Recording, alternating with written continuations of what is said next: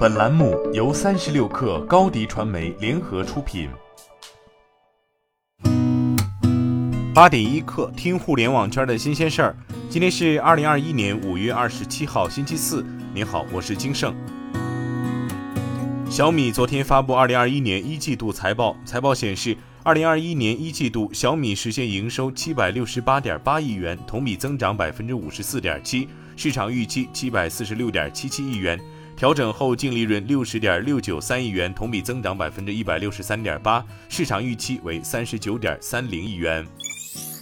据央视消息，国家卫健委和世卫组织驻华代表处今天发布《中国吸烟危害健康报告（二零二零）》。报告显示，中国吸烟人数超过三亿，十五岁及以上人群吸烟率为百分之二十六点六，其中男性吸烟率高达百分之五十点五。烟草每年使中国一百多万人失去生命，如不采取有效行动，预计到二零三零年将增至每年两百万人，到二零五零年增至每年三百万人。报告列举了吸烟及二二手烟暴露与四大慢性病的及慢性呼吸疾病、恶性肿瘤、心血管疾病及糖尿病之间的关联方面全球最新的研究证据。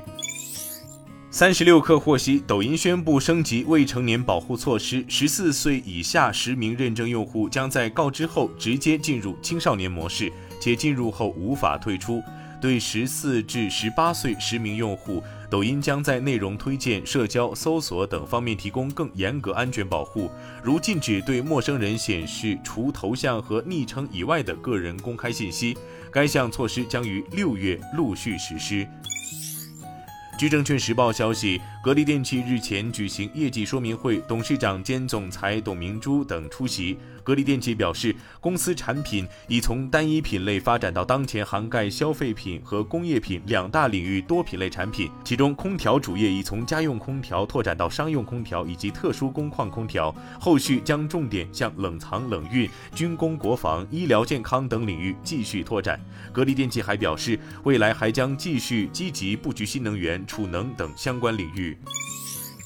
近日，成都市海新图微电子有限公司宣布完成数千万元 Pre-A 轮融资。本轮由彩新投资和顺宇产投联合投资。CEO 张敏进表示，本轮融资将加速公司在 3D 视觉及人工智能芯片技术研发的布局。据官方介绍，视海新图以计算机 3D 视觉、深度学习及自主研发的 3D 视觉 AI 芯片为核心，面向金融支付、消费电子、新零售等领域提供 3D 视觉技术及基于 3D 视觉的解决方案。据新浪科技报道，在本周 Build 2021大会的主题演讲中，微软 CEO 萨提亚·纳德拉表示，他最近几个月一直在测试下一代 Windows 系统，将在另一个单独场合介绍操作系统的发展。这将是过去十年最重要的一次更新。最近几个月，微软一直在为 Windows 开发新程序店，Windows Store 将会允许开发者提交任何 Windows 应用，包括 Chrome、Firefox 浏览器。据中证网消息，昨天市场研究机构 Counterpoint Research 发布的2021年第一季度的全球手机跟踪数据显示，按销量份额和收入份额计算，苹果 iPhone 都是2021年第一季度最畅销的机型。数据显示，一季度 iPhone 十二系列收入在智能手机行业收入占比为百分之三十四。2021年第一季度，在旗舰机热销的带动下，全球智能手机收入突破了一千亿美元大关，创下第一季度新高。今天咱们就先聊到这儿，我是金盛八点一刻，咱们明天见。